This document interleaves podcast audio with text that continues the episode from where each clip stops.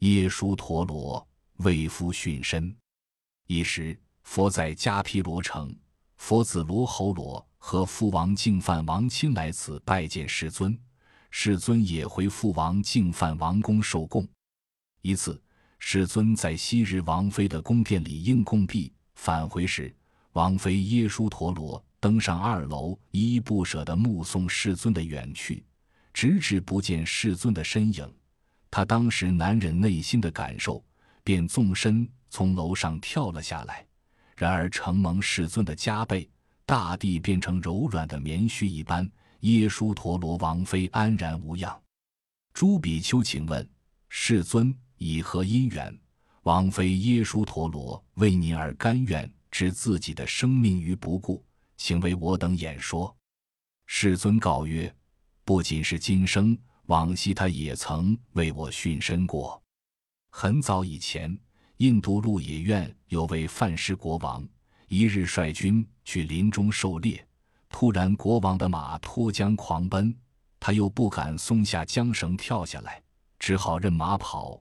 众眷属也望尘不及，他便单身匹马到了一个寂静的地方，觉得身心疲乏，准备一束小憩，却见一对人非人的夫妇。悠闲地弹着琵琶，享受着舒适甜美的生活。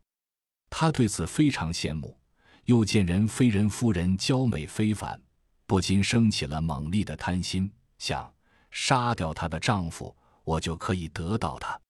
便当下射了一支毒箭，杀死了她的丈夫。范氏国王上前恳求人非人的夫人共享生活。人非人的夫人说：“丈夫的尸体在我身边。”我是不可能与你共享生活的。